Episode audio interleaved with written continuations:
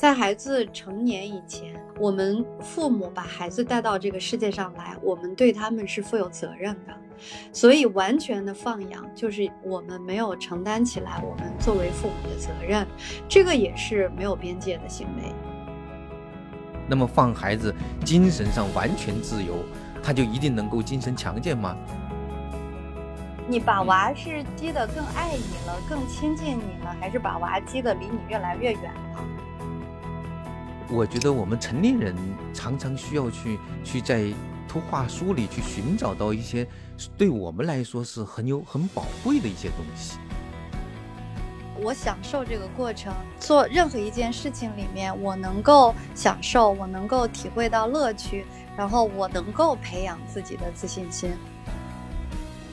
所以，为什么我们常常需要跟孩子一起经历事情，包括阅读？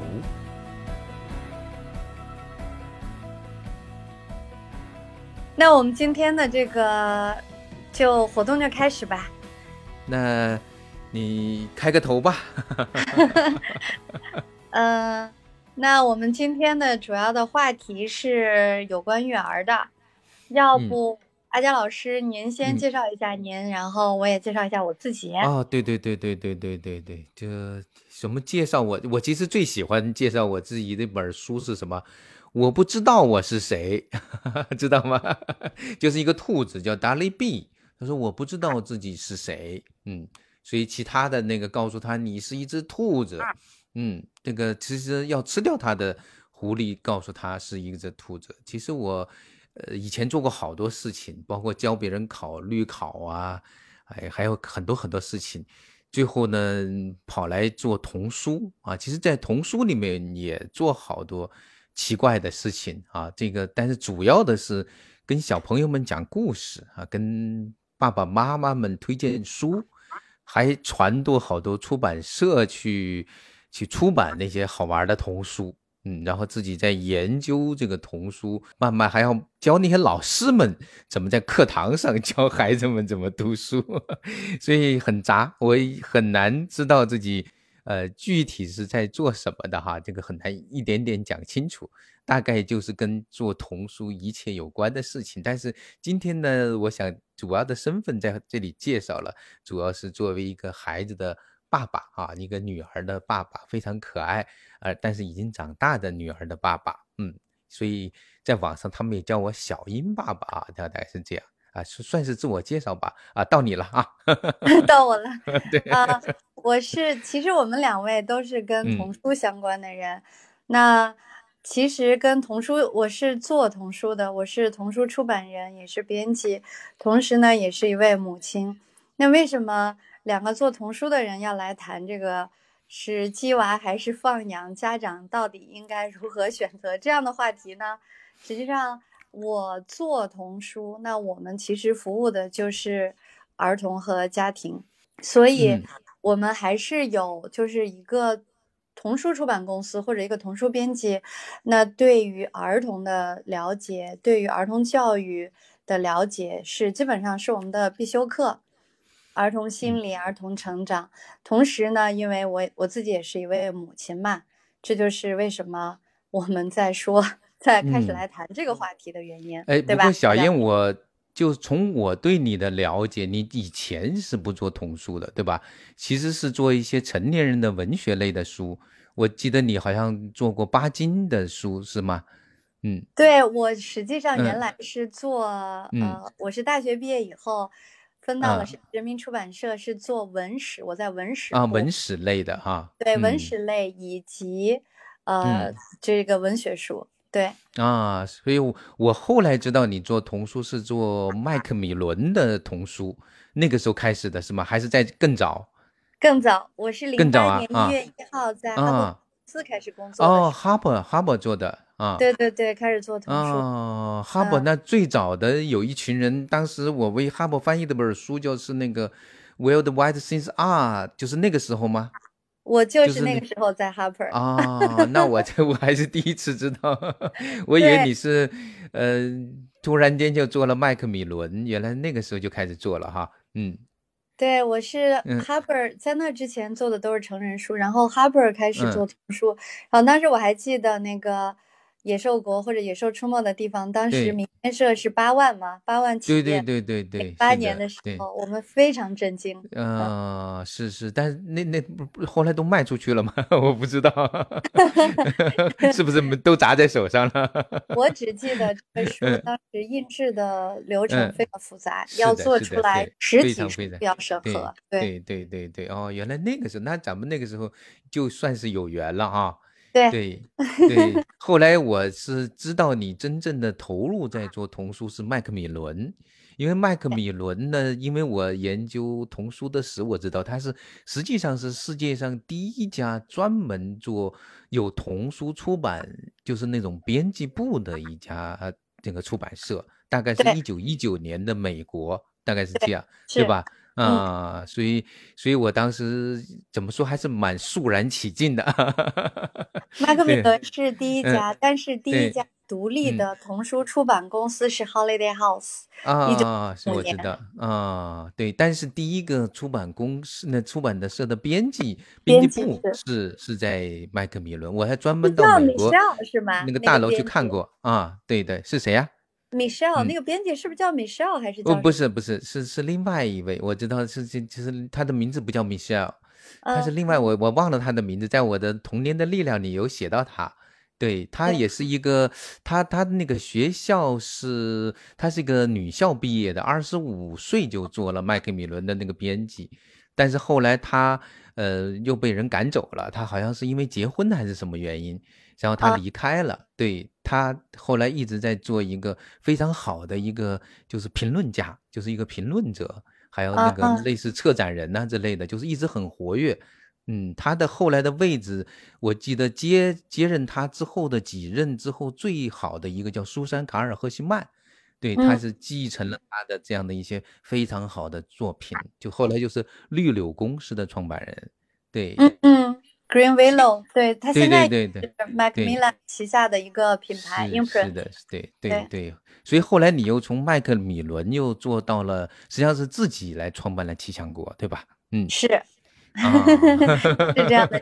对对，也就是非常短的时间就把七强国变成从无到有，变成了一个。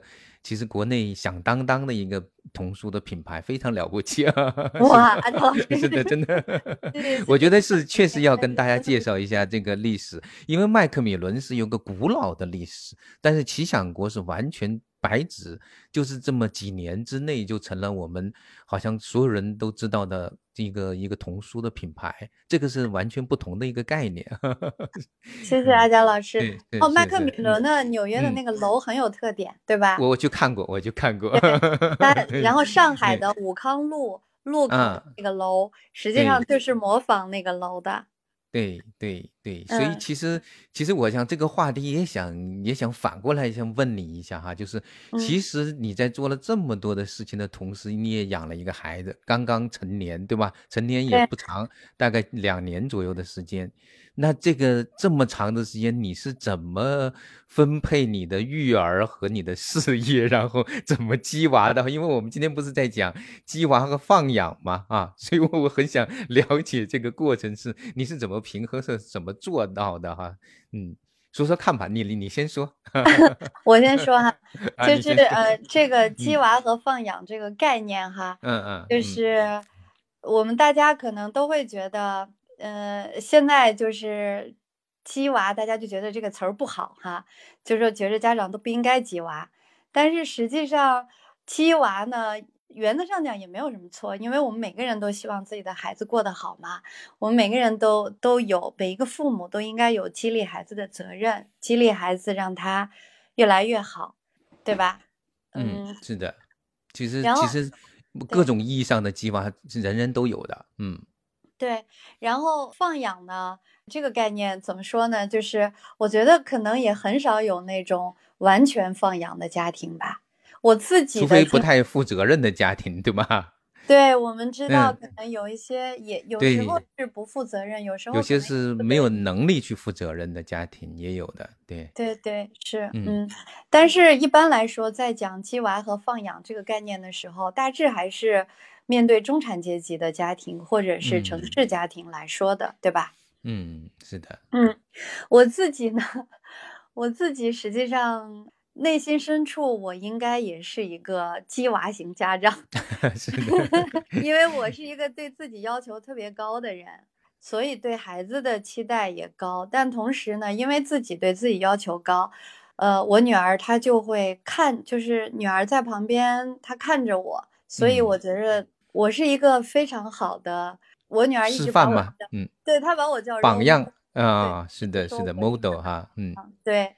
她说我是她的 role model，然后她就一直要超越我，她一直有要跟你较较劲儿嘛。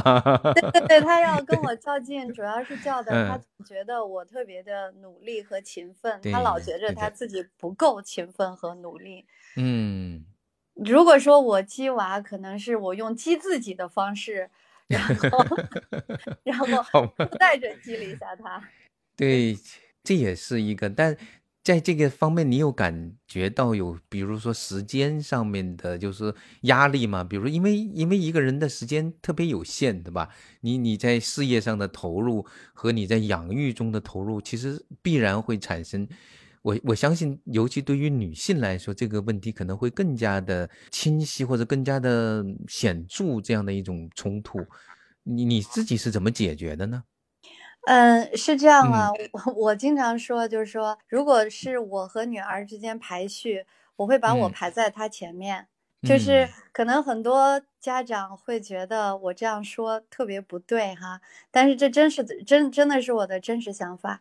我在做选择的时候，我会觉得我个人的追求，或者说，嗯，我想实现的人生的价值，比我女儿的，就是从我们两个人来说，我觉得我重要。那我女儿呢？因为我们她从小就是大大家都说三岁以前你尽量不要离开孩子。那实际上我是孩子一岁九个月的时候，我离开他去了加拿大，就是我去了加拿大，孩子和从小一直养他的一个小保姆，我把他留到了我父母家。我在加拿大待了八个月，然后回来就接了他。那从那以后，他基本上在我身边长到了十岁，就没有再离开。那也是非常关键的一个阶段啊。对对，然后在这个阶段里面，我觉得就是说我培养了，我们一起培养了，我和他父亲一起培养了比较好的习惯给他。嗯。再一个就是我刚才有说，就是说我一直激自己嘛。我在温哥华的时候，嗯，读硕士和读博士的时候，有一度非常非常的艰难。就是经济非常艰难，我同时要打四份工。哦，他就是这样不容易，他就这样看着我，就是当助教，然后还要在杂志社给人家兼职，就是做很多事情。那他就是一路这样看着我，在非常努力的在工作，嗯，然后就是老在书桌前，然后他他自己就会。就会去学习和成长，然后我是觉得我从来没有给他，他其实七岁半，嗯，以后回到中国，上过学，在北京上过两年半的学，但是我几乎从来没有看过他的作业。啊，也主要是没有时间。那老师不让去家长签名吗？你那你怎么解决这个问题？由他爸去签名？嗯，没有没有，他就是跟我在北京，然后 就是他那个小姐姐从小一。他那个小保姆后来也在北京待过一段时间，就是原来就是他小姐姐管他，因为我后来从从那个亚马又去亚马逊工作了。我在亚马逊工作的时候，几乎天天下班都是九点以后，我回去他已经睡了，所以他在八岁的时候就是自己照顾自己，嗯，就是放学回来自己做作业。然后自己去街上吃饭，自己照顾自己睡觉，然后我才能回到家。嗯嗯，对。实际上，你更多的是在做一个，真的是在做一个示范的这样的一个作用。你的陪伴虽然，我想时间就绝对的长度，其实比起很多的家庭，其实也并不太长哈，可能还算比较短的。但是你这样培养出来的孩子，一方面我想他的独立性应该是很强的，但是他有他有多大的程度上像你呢？你现在觉得他跟你如果比起来，他那种跟你较劲儿，他成功了吗？或者是他在一定程度上成功了吗？我觉得我女儿很幸运啊，我女儿有一个有一对搭配很合理的父母哦。我是一个非常嗯好胜的人，嗯，就是这也是为什么我一路走来完全靠自己的努力能够做做出来一些事。但是他父亲是一个态度非常温和的，就是脾气脾性很好，对工作也很认真，做事也很认真，但是他。没有什么追求，就是没有对结果的要求没有那么高，是这样吗？对，没有对功和财富的完全没有。嗯，那是很难得啊。对他也会把他的工作做得很好，所以我女儿十岁以后是跟着爸爸生活。我觉得她特别幸运，就是见到了两种截然不同的生活态度，都过得挺好的。对对对，然后就是说他的性情特别好。嗯，好吧。我的性情就不好，所以我觉得。还挺幸运的，哦，那那是站在他的角度来说，他见到两种截然不同的状态，但是都挺过得挺好的，对，啊，也是挺好挺好的，嗯嗯，也许这是一种互补吧，对吧？嗯，对，因为他小时候就特别爱读书嘛，他他阅读能力非常强。然后我觉得他一个是他去观察世界，嗯嗯，再有一个就是他从书里面也可以学到很多。然后内心是一个，就是我们说自驱力嘛，所以我是觉得我后来是我不用激他。就是他自己就会很激自己。哦，是这样，对，所以你的激是从那种方向哈，因为实际上咱们也聊过好几次哈，咱们想做一个就是类似东成西长啊，做一个童书和成长的这样的一个播客，我们试着聊过几次，但是我好像我没有聊到这么细，但我知道呢，咱们其实都有一种就是等于是。对孩子虽然有期望，但是也没有很刻意的对他有特别强烈的要求，你必须得实现这个结果，是这样的一种感觉，对吧？呃，然后上一次呢，我从来没有对没有，上次其实是是你们还是谁问过我这个问题？到底呃，到底鸡娃怎么回事儿？其实我在大概在一个月之前，我完全不知道有鸡娃这个词。对，对我我完全不知道啊，有这是什么意思？后来我问清楚之后呢？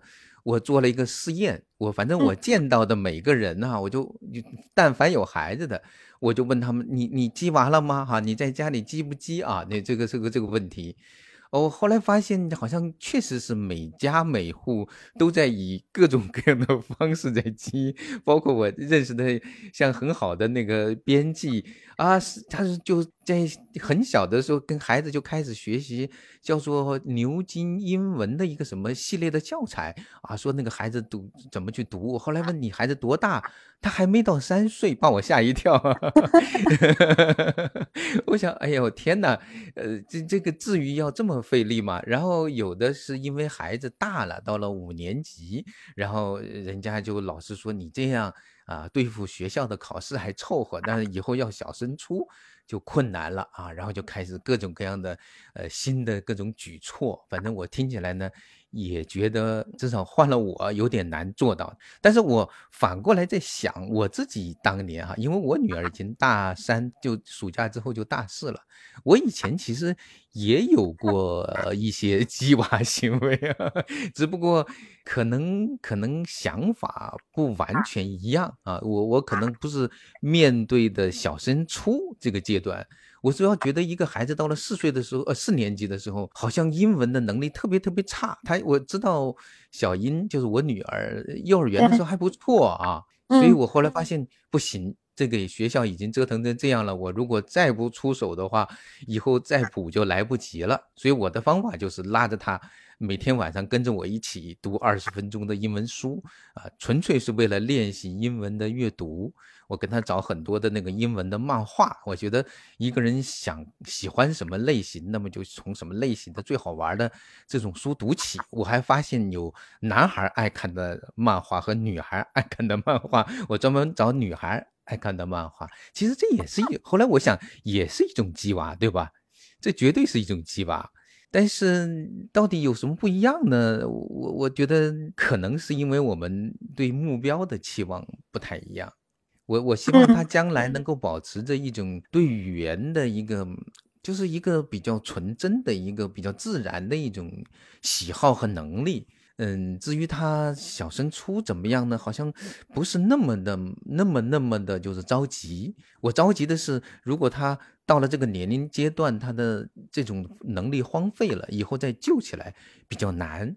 就包括他再早一点的时候，我我喜欢带着他一起背背古诗啊什么的，因为我早的时候发现他语言能力真的还不错，所以我想应该呃帮他建立起这样的一种知识的架构或者是一种这样的一种能力，这是我的一个规划吧。呃，我不知道是不是每个人都有对孩子的这种教育的目标或者长远或者短期的规划。不知道你有吗？我曾我其实没有在行为上激过娃，就是我还是多的把注意力关注在自己身上。但是他自己激嘛，我记得他在北京的时候，他当时上灯市口小学。有一天，我突然间发现，因为他是七岁半回到中国上学，实际上他没有学过拼音，也没有学过就是数学之类的。然后我就看见他在墙上贴了一个纸条，说我我一定要超过班长。哦，就但 是我的写的是什么？我的我的成绩还是考试还是期末考试一定要超过班长之类的。然后他那个期末他就确实是语文和数学都考到了他们年他们班级的第一。嗯。然后我们大家都很吃惊，我们都不知道他是如何做到的，因为他没有。哎，你这个就是现在所理想的所谓的叫做自驱力的孩子的典型，对不对啊？对对，他是典型的 self-driven 的那种孩子。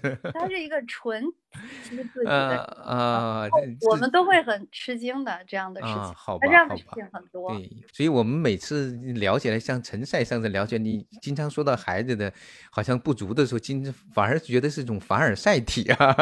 但是 他特别特别的强大。但是我想 说的是，我我的鸡娃啊，就是实际上我特别想让他上名校，因为您刚才有说，就是说您跟小英一起读书，您是想培养他的能力哈。但是我如果从这个上名校的角度上来说，我是一个 典型的希望孩子上名校的家长。那当然我有我自己的很多原因，我就觉得首先我自己没有上名校，这也是典型的家长心理。还有一个就是我觉得。就是如果他上能够上一个顶级的好学校的话，他的同学、他的老师、他的成长环境肯定要比不是名校的学校好，对吧？嗯。但是实际上我没有采取任何行为来激他，我只是说我设定了一个目标，我跟他说，如果你能上名校上名校的话最好。但是实际上上名校。我记得有一天咱们俩讨论过阿佳老师，嗯嗯，对对，我知道一个上哈佛的是从三年级开始，对对，打造孩子上。这个我也听说过很多案例，就是要上哈耶普斯啊，他要做就很小很小的就在做各种努力和包装。那努力是一方面，包装也很重要啊。这个确实是很多人为此付出了很多的努力。我也很钦佩他们的努力，我只是做不到而已。对，所以这个是个工程，就是上名校实际上是个工程。但是因为我们对孩子就是完全放手嘛，他就靠自己。嗯。所以等他想上名校了，他连 AP 啊什么成绩都没有。嗯。然后他就他得集中很短的时间里去考 AP、考 SAT。嗯嗯。然后他也没有人家那种什么国际竞赛呀什么这些他都没有。没有准备各种各样包装的那些东西，对吧？对，他也没有 agent，也没有，也没有什么中介，什么什么都没有。嗯嗯，对，是的。不过这点倒是我们的孩子蛮像的，我们家也没有找中介。对，而且而且他，你那边是在是你是在加加拿大的高中毕业的，对吧？对，他就上了普通的小学、初中和高中。总体上，就据我了解，那边的那种教育的一种基本的水平是非常高的。所以实际上，如果孩子他自己有想特别优秀的话，他是有条件的，可以这么可以这么说吧。他的公共的教育资源，包括他的图书馆的资源，如果一个孩子自己想要读的特别好的话，他的条件是很充分的。嗯，但是他他原则上是这样，但是他的学校和学校之间的差别也非常还是很大的啊。对，是。所以我的朋友一般都让孩子去上私校了。但是我女儿她就是一路就是她自己选择了，就是她要跟朋友在一起，嗯，所以就一路上了公校。但是这个也对孩子最后就是你公，他其实呃美国的那些名校这些学校是有打分的，就是高中，那最后是一个打分，就是你这个学校，比如说你来自一个私立的名校，你这个孩子的。对，他他的那个那个分值也就高了，还有推荐信啊这些。对，包括以前的校友的校友也是在这边上学，还有以前的家庭里面的成员在这边 上过学，他们都会加分的。是的，对他那个哈佛是 alumni 占到了百分之四十多嘛，就是他新生有百分之四十多，他的家人都是哈佛毕业的。啊所以所以这个鸡娃，说实话，要想去上这种鸡娃也是必须的，说实话，对吧？对，你不鸡的话，你你就没有这个机会了。对，对我这种就是说对孩子有有上名校的期待，又自己什么都没干。然后，然后孩子后来就就没有上上那种顶级名校。对，主要是我我是因为没有这样的一种想法，我觉得上不上哈耶普斯无所谓。然后我们家那个呢，他当时在找中介和不找中介之间，也也在做出一种抉择。后来他告诉我，他决定不找中介，理由是什么？他说，万一人家中介推荐他上的学校，他又不喜欢，他要基于客气，又不好意思驳人的面子，怎么办？他要增加人际交往的一个困难。所以我说好吧，对，特别了不起，挺有想法的。所以他后来申申请上了那个学校之后，拿到 offer 之后，我问的第一句话是：这个学校在哪儿？你能告诉我吗？他说我也不知道，我得在地球地图上查一查。我们就是这么糊涂的，你知道吗？但是国内的孩子能够自己独立申请去美国读和欧洲读书的，我觉得挺好玩的。好吧，对对对，基本上都是中介在包装。嗯，是的，是的，就所以也挺好玩。反正我们都蛮享受这个过程的。关于鸡娃这个问题，我专门的也因为上次提到我做了一点小小的研究哈，我发现其实鸡娃呀。呃，其实是个由来已久的一个事情，就是我们养育孩子，我七零后哈，在养第一个孩，就就我也只有一个孩子，就在养孩子的是第一次的时候，总在想着这个孩子万一是个天才呢。你你有这个感觉吗？我倒从来没有，因为我对自己的智商啊不不不 不不不，因为基因它有它有继继承，它也有变异的呀。万一万一变异了呢？啊，所以我在想，万一他是个天才呢？所以我当时其实还是搜罗了一些书哈，关于怎么啊养一个超能的孩子，或者把一个孩子就开始往超能的方向去发展。呃，以前最有名的一本书好像叫卡尔威特的教育，对吧？你应该看过，对吧？啊，我看了一下，哇，天哪，就是那个德国人，然后有对孩子有那么多的想法，而且他是一个牧师嘛，哈，他就觉得自己的只要是按照这样这样那样的系列去养孩子，可以把孩子从一个平凡的人就变成一个天才，啊，确实那个孩子表现出极。就是极多的早会的那种气质也好，他的那种很有成就，然后他给很多人去演示过他的孩子的那种早会，人们都非常非常惊讶啊！确实，一个孩子很早就能够表现出那种超出他的年龄的很多很多的不寻常的那种特点。我当时我第一感觉就是我要不要试一试？我我反正我是一个比较好奇的人哈，我有其实有些那个技巧呢，其实也正在想要去尝试。后来我在尝试的过程之中，其实也遇到了很多的失败。之后我发现一个我忽略了一个问题，就是个卡尔威特，他老爸爸叫老卡尔威特。小的卡就是小卡尔维特，对吧？那么小卡尔维特他长大了之后怎么样呢？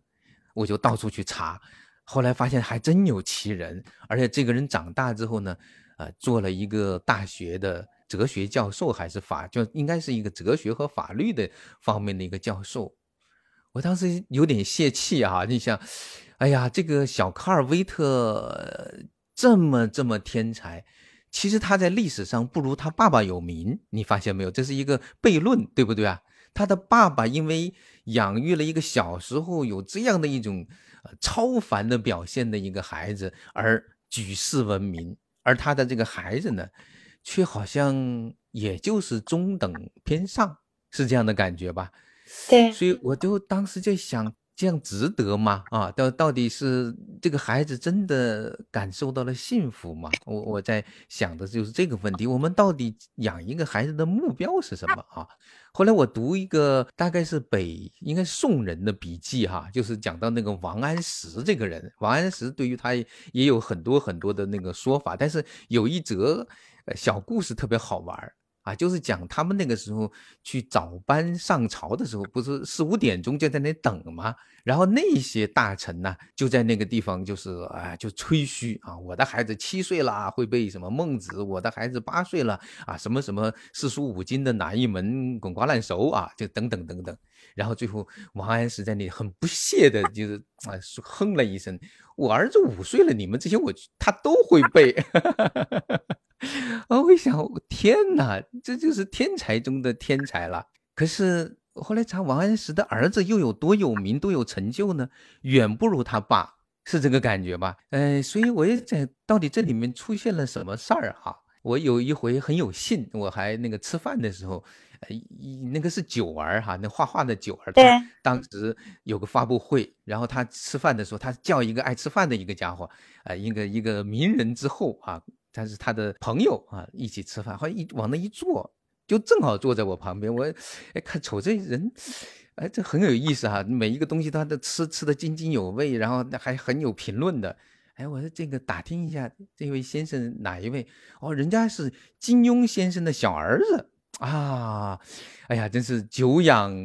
他爹的大名，然后真的是先生的儿子吗？这是是金庸先生的儿子，他是跟那个蔡澜学那个学那个美食评论，其实他就爱吃啊，他就他就特别爱吃。如果你想认识他，可以找九儿，他他说只要是你要是有好的饭局啊，你把他叫上，他他只要在，他一定会去。他为了那口吃啊，他一定会去。哎，但是我仔细想，两相比较，还是比金庸先生还是。差了好远的，对吧？呃，所以你想想看哈，我我在其实我也问了很多普通人怎么带孩子，嗯，难道养育就是比如说我是一个特别特别有天才的养育的一个办法的爸爸，其实最终养育出来的是一个通过孩子来证明了我的成就，但是这个孩子其实未必。他自己有他的人生，就比我强，或者比我更有成就，或者你看不不论你怎么去评价吧，也许他很幸福，小确幸啊也无妨啊。但是到底我们养孩子的目标是什么呢？我们要养一个什么样的比我更有成就的孩子吗？比我更幸福的孩子吗？还是？难道我就不幸福，我就没有成就了吗？所以这个问题我一直没想好啊，我不知道你你是怎么想这个问题的？对，这个可可能就是说，我们鸡娃的目的是什么？或者说我们就是普遍的来说，就是我们养育孩子的目的是什么？我觉得对于大部分的，可能对于绝大多数的家长来说，他都是应该希望孩子幸福吧，或者说成名成家更成功。可能是也也是大部分家长的一个目标吧，但是就是我们要，其实这个嗯，就是说目的这个词还蛮好的。你去想，就我们现在很多家长激娃，就说，哎，你这个学期的成绩要特别好，或者你要把钢琴几年之内过八级。过十级哈，但是这个都是非常可见的一个目标，它都是一个短期的目标，或者说是非常可见的目标。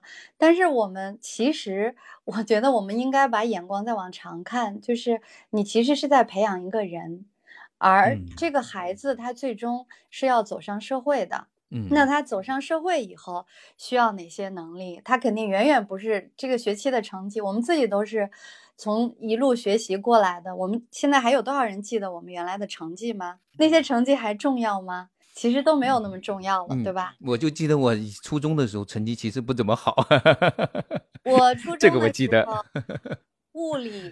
经常不及格哦，然后只要一 考物理，心惊胆战。嗯，我现在还记得那种心悸的感觉。嗯嗯嗯嗯，对，就是你你你好的其实不是太容易记得，但是你考的挺差的是记得的，是吧？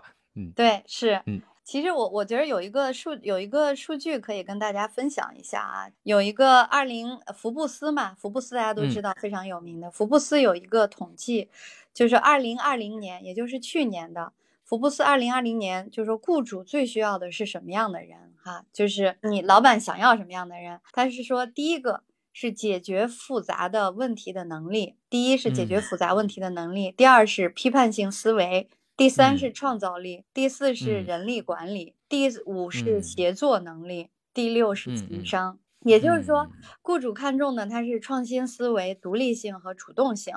那在五十年代呢？上世纪五十年代，雇主最青睐的技能是什么呢？第一个，能够进行快速和长时间的工作；第二个，能够记住细节和操作指南；第三个，数学运算。啊。实际上，你看它的差异多大呀？所以我们在鸡娃，我觉得鸡娃其实怎么说呢？我觉得没错，就是因为我们都希望自己的孩子更好。但是你积的方法是什么？你积的目标是什么？你你把娃是积得更爱你了，更亲近你了，还是把娃积得离你越来越远了？这些可能是我们需要考虑的，是吧？嗯嗯嗯嗯，就这个目标。其实，如果仅以生存为目标的话，我我以前不是每个暑假都只好带小英到红泥巴的书店去，他其实我就是没办法，我只好带着他。然后他呢，做完作业就好喜欢去帮着人家，就是就是打包书啊啊选书啊，就是因为红泥巴是个书店，是卖书的嘛。哎，他在那边非常高兴的帮所有人的忙啊，帮这个找书，帮那个打打包，可能他不能够打得很结实，但是他可以帮人把那个单子都准备好。然后哎，他干得非常不亦乐乎，所有人都很喜欢他帮忙，而且他干的活儿一点也不一个普通的大人少。一个四年级、五年级的孩子啊，我当时在想，其实他的协作能力就其实挺好的，对不对啊？然后他对这个书本身了解，他对那个就至少对那个童书的了解比很多人都多。然后他又发自内心的热爱，嗯，那就不就是一个很好的可以有一他的工作能力。所以我想，他的四五岁的时候，其实他呃四五年级的时候，他的工作能力一般的养活自己的能力其实是具备的，可以这么说哈。嗯，那么长大之后，他需要更多的什么能力呢？其实就是一个我想帮助他的一个真正要去做的事情。我希望，嗯，首先他，比如说，我觉得他首先是一个喜欢活着的人，对不对？这样就是活着要有乐趣。那么你至少得有一个特别喜欢去做的事情。就是你把别的事情啊都是挺忙的，但是你闲下来或者你做什么都都愿意为着这个乐趣而去倾斜一下。这个我觉得这个乐趣很重要，它可以确保你在任何困难的时候，你觉得嗯活着还挺有意思，是这样吧？但是呢，你还有一些特长，就是这个特长是什么？就是恰好是你作为一个个体，你有某种。特殊方面的，好像你在这方面努力一下，会比别人得到的更多。我觉得这是你的特长。每个人是不一样的，有的人在音乐方面，有的人在体能方面，有的人在数理方面，有的人在语言方面。所以我发现他可能在语言和那种这样的一种相关的探知方面，其实还是有的。所以我发现他的这个特长，我愿意在这方面多给一些帮助。但是呢，这并不是一个最基本的东西。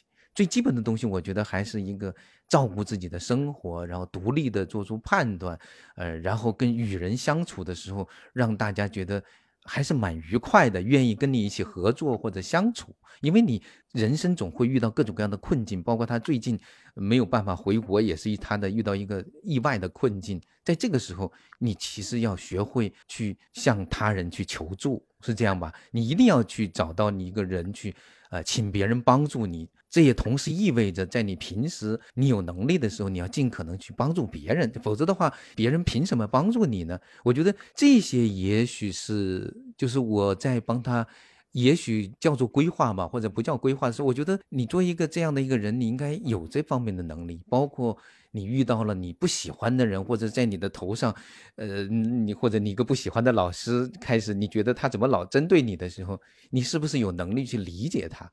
你不一定赞同他，你你你你看懂他为什么老对你 让你穿小鞋啊？类似这种你看懂了，然后你知道怎么去跟他相处，甚至你以某种方式去去去接纳他，去原谅他。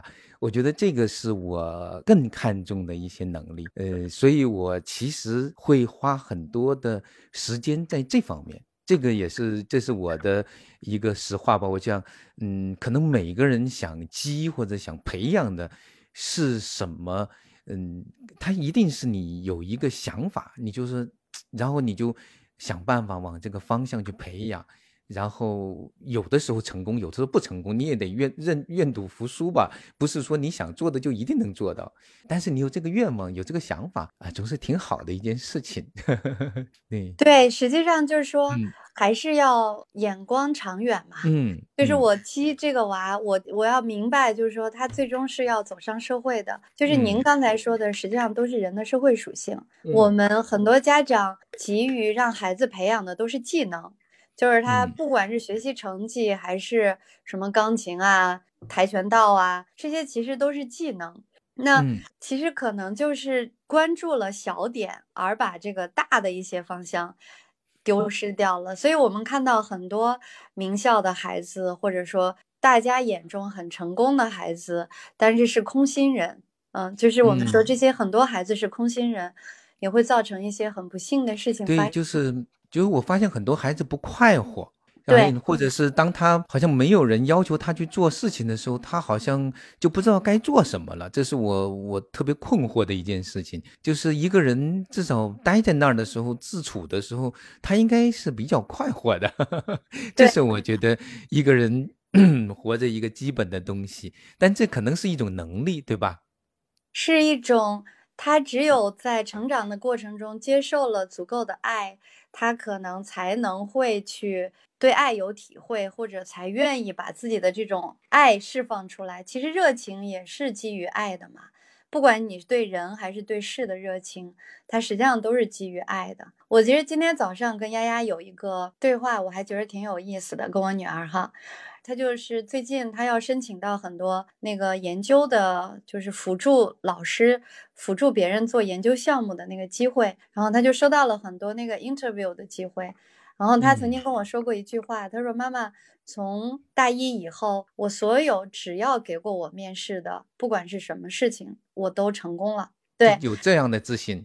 对，然后我就我就跟他说，我说，呃，我就跟他分享了一个我自己的感受，我就说我曾经有一段时间哈，因为对自己非常自信，然后我觉得给我高数题我都会做了，因为我的数学和物理一塌糊涂 从始至终就是这是一种，就是说。自己的自信已经到了，就觉得给我高数我都会做了。我就问他说：“你最近是不是也会有这样的感觉？”其实这是一种感觉。嗯。然后他告诉我说：“他妈妈，我的确是最近逐渐的有了这种感觉。”嗯。然后我说：“这个感觉是不是特别美好？”他说：“是，好极了。”但是同时，我不断的提醒自己，我要非常的谨慎。实际上我没有那么能有有有那么有能力，多少还需要一点客观的认识。对对对对，他说他不断的在提醒自己，但是因为我自己享受过那种感受，我觉得那种感受超级美妙。他并不是说你就骄傲了，你就有上天呀，他是那种体会到了极大的幸福和满足的感觉。嗯，所以我非常开心，他现在也能体会到这样的感觉了。对他看来可能还是深深的受到你的影响了。不过，我想也不是每一个类型的人都会有这样的感觉，但是不会不一定有这么饱满。但是觉得自己如果想做，就一定能实现。我觉得这样的一种基本的一个自信还是非常非常宝贵的。实际上，大多数时候，当我们看到一件事情，觉得自己想做一定实现这件事情，它本身就有缘，就有可能真的是你有可能想做就能实现的。当然，你不会说啊，我想成为一个这个这个足球的那种。足球先足球先生，这个说实话，这个太遥远了，也跟你的生活没有关系，你不会有这样的想法。当你有这个想法的时候，一定是因为生活中的那一部分跟你有关联，你才会想到啊，如果我想去做啊，我一定能成功的，是这样吧？啊，对对是，嗯，其实其实这这样的一种说法，我们说的其实都不是目的。啊。嗯，我说的就是这个，我享受这个过程，做任何一件事情里面，我能够享受，我能够体会到乐趣，然后我能够培养自己的自信心。那如果就是说，我们培养孩子，可能最终我们需要培养的或者希望培养的是这样的孩子。嗯，对，其实就是比如说那个我们家闺女二年级的时候吧，啊，她当时。他们那个期大概是期末还是期中吧，然后那老师哈就说说那个最近呐那个要要考试了啊，请家长们督促孩子们就是把那些做错的题每天都去改对了啊，就不要留下那个留下尾巴。啊，当时我看了之后，莫名的觉得挺不舒服的。说实话，因为我呢，就当时我们是用那个短信的方式去联系的，所以我就短信发给老师，我说：“呃，老师，在那个考试之前，孩子们其实应该多运动、多休息。然后呢，对，如果是多改错题的话，其实是很打击他的自信的，对不对啊？你每天就是去，呃，说我错了哪些，错了哪些，你说实话，你觉得自己真的是没窝囊废、没用的一个家伙。”那你还不如把它先放下，你把自己的精神调整好了，你到时候该对的你就自然就会对，你能理解的就就会能理解，如果不理解，就说明你没学就没学会，那么重新再学吧。是这样的一个感觉，是因为我是专门以前教别人考律考的，我是律考排档打还家，我知道怎么对付考试呢。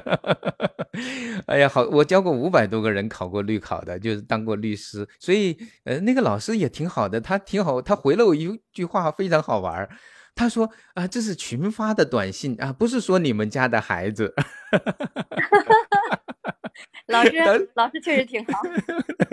那个老师挺好的，对他没有回我，他也知道我们家孩子也没那么差了。他说，只是班上有些孩子，哎，好像那个老越做多就越错，越错他就越不改，反正越还反正就是恶性循环。但是我想，也许是方法的问题，或者是他身边的大人和老师、家长整天让这个孩子处于一种挫败的感觉之中，觉得自己不行。其实，在拿到这个题的之前，他就已经决定自己不会做了，或者一定会做错。那么他怎么可能做对呢？是这样吧？我我觉得这一定是这个问题。我我觉得他，比如说那个孩子，他拿个考试卷来了，哎呀，才七十分儿。像我以前接触我们红泥巴有些妈妈啊，她当时就崩溃了，说孩子已经到了二十多名，拿来一看卷子，其实九十八分呢。因为这个班上的 孩子有二十多个满分，那那你二十二十六七名不就是只好是二将近三十名吗？我觉得这个是是水涨船高啊，简直就是疯了。我觉得当一个孩子七十分的时候，说明这张卷子有七十分的东西他会。为为什么不往这个方向看呢？你老是盯着他说你有三十多分不会，然后有那么多人在你之上，天哪，这个世界上比你强的人还少吗？你非得去跟那帮人那个。拼命吗？对，这就是说，你鸡娃，你你要去鼓励他的那个激励他，对吧？对，是的，嗯，而不是就是总去攀比，然后要正向的鼓励孩子，然后让孩子找到自己的内驱力，其实就对了。但是是，但是有一个前提，你知道吗？你平常跟孩子做了什么？这点很重要，就是他的基本的理解能力、语言的。或者逻辑的语言能那个理解能力，对于社会的就是社会现象，其实小孩别看他小，他也需要对社会现象的一定的理解能力。这个方面你帮助过他吗？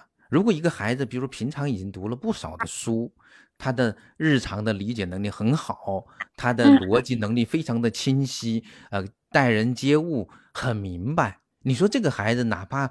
呃，就是考试七八十分少一点，会差到哪去嘛？对不对啊？他只不过是只是这一次考试没对付好而已，对吧？但是如果你这些都没做，那这个成绩确实可能是某一种侧面反映了他的真实的这样的一种那个能力。那么这个时候，我们也许要去考虑一下，他是不是呃在学习理解或者他基本的这样的一种智力方面有没有问题？其实如果没有问题的话，就说明我们平常的这样的积累也好，或者平常的这些日常的这样的一种能力，我们没有注意到。嗯，实际上就是我们培养孩子，我们首先要培养一个人，然后再培养一个成功的人。嗯，是是。把培养人这个目标都忘了，只想着直奔那个培养成功的人去了，那可能连地基都没打好，是吧？就踩空了。它其实是什么成功呢？其实你发现成功的意思就是我比这个房间里的其他人强叫成功，没有这个道理的。那离开这个房间还有更大的房间呢，对吧？就你在这个学校里面一定要拿第几名，你在这个区拿第几名，你只不过在一个房间里面比百分比的多少人强。啊，当然这样的话，这个强呢，现在是有好处的，你让你更多的机会去上更好的学校，更多的机会接触到更多的教育资源，优良的教育资源，这个我必须得承认这一点。那如果教育资源非常的紧缺，非常的稀罕。可能拼一拼也可以，但是如果为此而付出了孩子的其他方面的这样的一种，比如对生活的热爱、那种喜好、这种兴趣，或者活着 都已经觉得没什么意思了，我就觉得不值了。这就要看怎么去平衡这一点了啊。对中国的高等教育，基本上已经。快达到那个普及了嘛？马上就是百分之五十就是普及了，所以为了考大学鸡娃是完全没有意义的。我我现在主要是在鸡考最最好的大学，就是二本呐什么的，大家就觉得没有希望了，所以就不断的在往高处奔。我我觉得可能是这样的一个原因所导致的。嗯。这是中产阶级焦虑是全球范围内的。我其实有过一个非常有趣的经历。有一次我去纽约出差，我去一个中餐馆吃饭，我就一个人，然后我就进了一个中餐馆，然后呢，我身边坐着一对应该是母女，母亲呢看着是有色人种，但是她是哪里人？我觉得就是呃很漂亮。然后女孩呢可能有一个十一二岁吧，她俩。就紧挨着我的桌子，所以他们俩的对话我都能听到。那个母亲一再跟那个女儿说哈佛，然后我有我有什么朋友还是同学，然后在哈佛，然后他能为你做什么做什么。反正那个母亲那个孩子很小，就是我我印象中就十一二岁，这是四四五年前以前的事儿了。就从小埋下哈佛的种子啊。对，然后这个孩子呢，你明显的能看到他对母亲的这个话毫无兴趣，就是他妈不断 的在说哈佛，他不知道哈佛是什么回事儿，不断的在说哈佛长哈佛短，你要去认识什么人，你应该去做什么准备。然后那个孩子，你明显能够看到孩子在就是没有兴趣，在没精打采，在在应对哈。然后我当时印象特别特别深，然后我就心想，天哪，这个真的，当时还没有鸡娃这个概念，但是大家。上名校是大家都有这个愿望嘛？我就心想，嗯嗯，就是一个典型的这个跟美跟中国的所有的这个想想让娃上北大和清华的家长是一模一样一样的。就是我们是不是把鸡娃和放养作为一种对立？其实我最初嗯申报的题目的时候，我不太愿意把它对立的，好像要么鸡娃。要么放养，应该不是这样子的。我觉得，在我想这个概念里面，应该是。要么那个呃，叫鸡娃或不鸡娃，放养或不放养，大概是这个样子。因为实际上呢，你鸡娃这某种程度上，每个人可能都会以某种方式对孩子有期望或者激励。即使你说啊，就放开来让他自由自在的享享用一生，那是有的是因为条件太好，或者是他确实是不用付出任何的努力，他都可以过一个比较好的生活。他干嘛去做那么多努力呢？这个我觉得这也是一种价值观的一种价值的选择，但是另一块呢，就是放养这个问题，其实就是当你对孩子有期望的时候，你是希望通过放养的方式去实现，还是通过你有规划的、有那种计划性的、逐步去实现的那种呃某种策略去完成？我觉得这是一个，就是应该是不矛盾的一件事情。这个你可以去鸡娃，但是同样的，你可以采取某种策略性的放养。其实我们现在对于呃儿童的教养，并不认为就是完全自由的、民主开放的，就让孩子想干什么就干什么的这种方式。效率是最高的，是吧？我我记得我们呃有一个就是通用的一个常常会引用的一个调查的结果，会认为实际上对孩子保持一定的权威性的这样的一个家庭，可能孩子更容易能够去产生成就，或者能更容易能有一种自驱力。就是你可以给他一个自由的边界，但是到了最关键的时候，在要害的时候，你应该还是有一个权威的一个指引，这个还是很重要的。如果没有这个方向的话呢，完全靠他自己去摸索，我相信有成功的例子。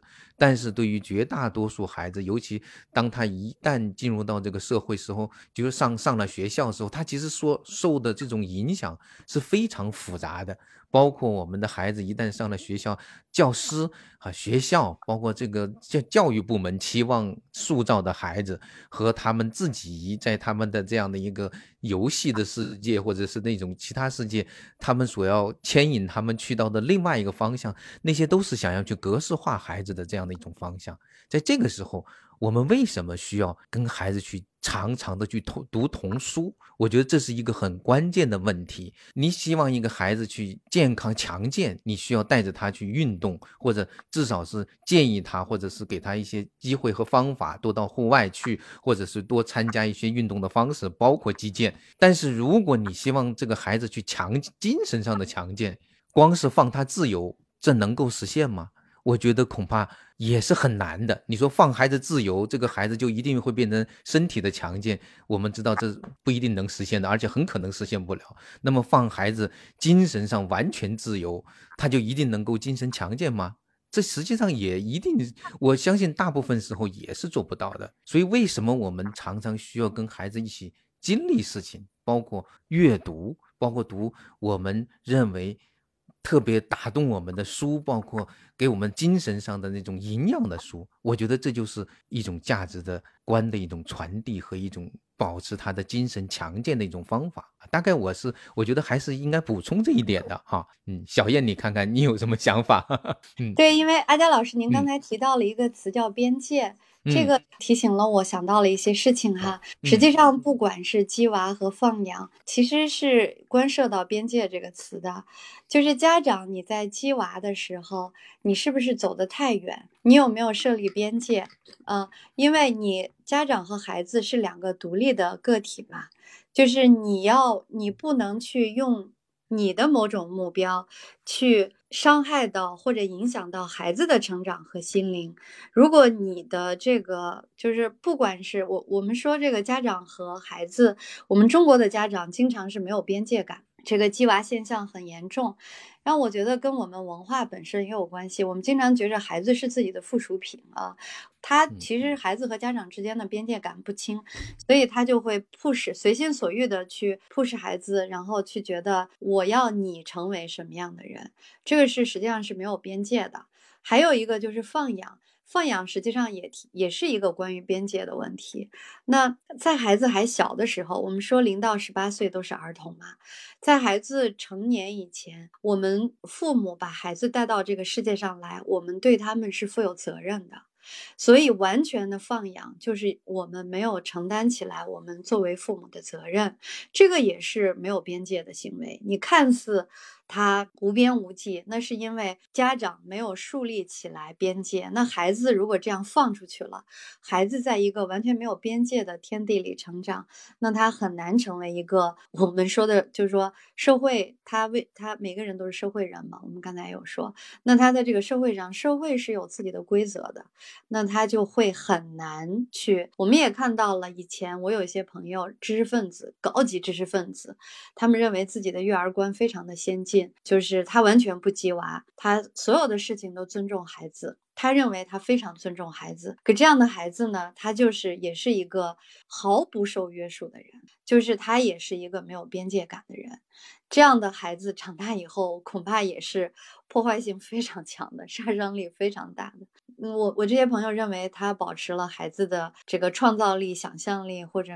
他们告诉我说，只要孩子快乐就行。我说，我就说，这绝对是个伪命题啊！这个快乐，他的天性啊，对 对对对。但实际上，确实就像那个弗洛姆不是在《爱的艺术》里面提到吗？任何一门艺术，它其实纪律是第一位的。这个纪律不最好不是别人给你的纪律，而是你自己对自己的一种约束和一种你按照一种纪律在去行事。纪律集中和还有第三个，我我忘了哈，但但是他把纪律排在第一位，这是我当年读这个弗洛姆的《爱的艺术》的时候非常吃惊的。包括他他说到恋爱的技术那种艺术。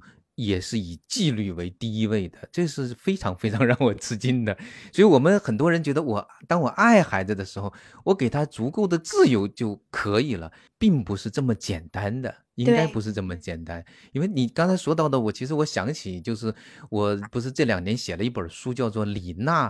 这个做更好的自己嘛，哈，其实我最初要写这个就是网球巨星哈，这位拿过两届大满贯冠军的这个李娜的故事的时候，其实我对她并不是特别的了解。那么我也想知道，到底一个中国的普通的人家怎么能够把一个女儿培养成一位这么了不起的世界冠军？所以我。读他的自传，收集他的那种各方面的资料，最后，哎呀，我觉得我必须得去拜访一下李娜本人哈，就是所以后面去拜访了他，还有他的母亲。呃，你知道吗？就是说，呃，我特别特别特别好奇的是，就是李娜她现在当妈妈了，她有一个儿子一个女儿，她会对她的教育孩子会有什么样的规划、规划和想法？他的直截了当的告诉我他，就希望给孩子们足够的自由和放养啊！我想，我相信他是真诚的，是这么想的。但是我后来也很好奇的问他一句，就是说，如我在想，如果你的父亲当年也是以这样的方法和这个想法来培养你的话，你可能有今天这样的一个成就吗？他当时真的愣了一下，你知道吗？他没有意没有意料到有人会这么直截了当的问他这个问题。他说：“应该不会。”这就是一个很，就是好像是很悖论的一件事情，对不对啊？就是，所以我在研究他的父亲和他的关系的时候，他真的是把一个四五岁的孩子哄进了体育圈，他真的是五岁就被哄进来了。然后你看他刚开始的时候，还让他打羽毛球，因为他的父亲是个羽毛球运动员，没有拿过冠军就退役了，所以他非常非常希望就是女儿能够承继这样的一种这种冠军的梦想。可是当这个女儿真的去。走走上这条运动之路的时候，他发现，呃，好像他不适合打羽毛球，但是他的体能又特别好。而有人告诉他，这个孩子也许可以试试打网球的时候，他说好啊，啊，只要能够 你往前走，打网球还是羽毛球都行。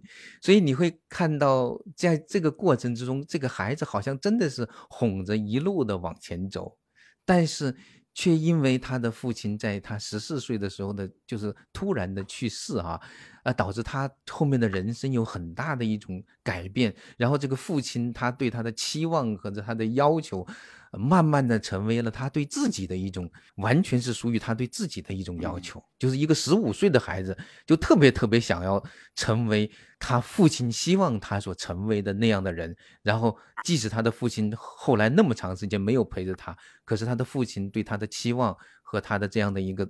就是这种一直在陪伴着他，所以这也是一个非常有趣的一件事情。如果回到起点的话，嗯，他的父亲还会重新的再来一遍吗？所以我觉得这件事情不是那么容易就。给出一个呃是或非，或者是这样，或者一定是那样，一定是那样的一个结论的。但是我觉得这个过程蛮打动人的，所以我把它写成了一个故事。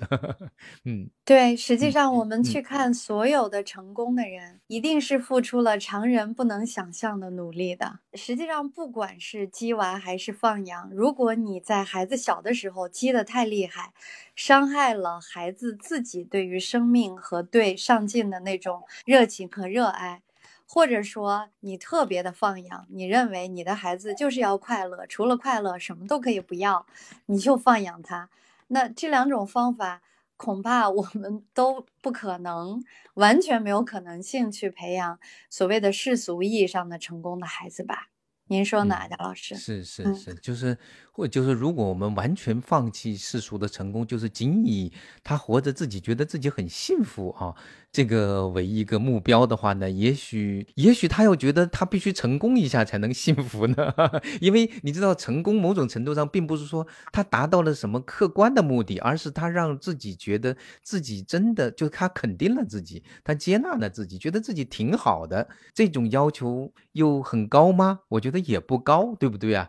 呃，所以有时候我看到一个特别优秀的孩子，其实我女儿有那么一阵特别特别想要优秀，想成为学霸。我觉得我也没有理由去抑制一个人成为 变得优秀的愿望吧，还是应该尊重他的。但是我觉得你最初的那个给我介绍的那个途径，就是你们家女儿同时见到了各种各样的，就是两种不同的、截然不同的生活态度和生活状况的时候，她其实是有一定的选择的。就是如果你告诉她人生只有这样是幸福的，呃，只有这样的一种状态是可以接受的，她我觉得是很单一的。也许还是应该让她看到更多面，然后最。终是由他自己去选择啊，我觉得这个是，呃，在我看来还是比较理想的一个 答案吧。嗯，对我们家长可能能做的就是尽我们所能，为孩子创造尽可能好的这样的一个条件，但人生的路最终还是要让孩子自己去走嘛。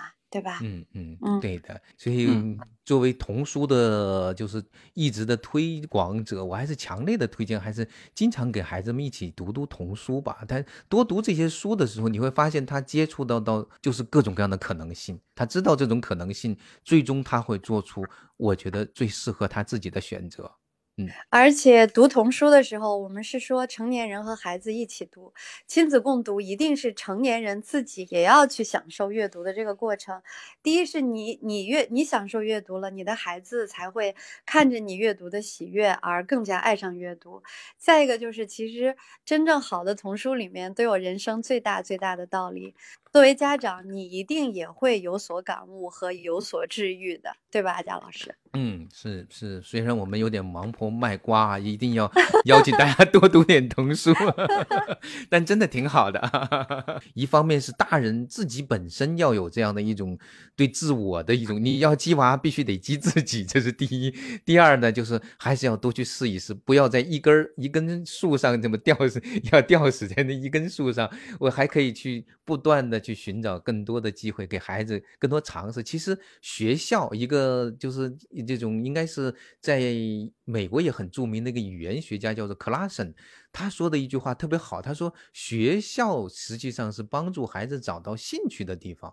如果学校呢，我们放开来说，如果学校做不到，我们作为家长一定要实现这一点，就是帮孩子找到自己的兴趣特长，能够展现的舞台吧。啊，嗯。对我就是说，我们一定要注意，就是说，我们去激娃，不要伤害到孩子的小心，这是边界的问题。嗯，对，这是最重要的问题。嗯嗯，我们后续也会就童书啊，就养育啊进行更多的讨论，希望大家继续关注。我们可能会起一个名字叫。阿佳老师，您来啊！对对，我本来就是因为我们想要谈的是成长，但成长呢，实际上有不同的价值观或者不同的场域、不同的角度的成长，而且我们也非常希望能够更多的跟阅读和童书有关哈，所以我们呃。大概朝你的一个题目叫做啊东成西长啊 东方西方的成长，或者我们在此地这样的一种努力到另一块的一种成就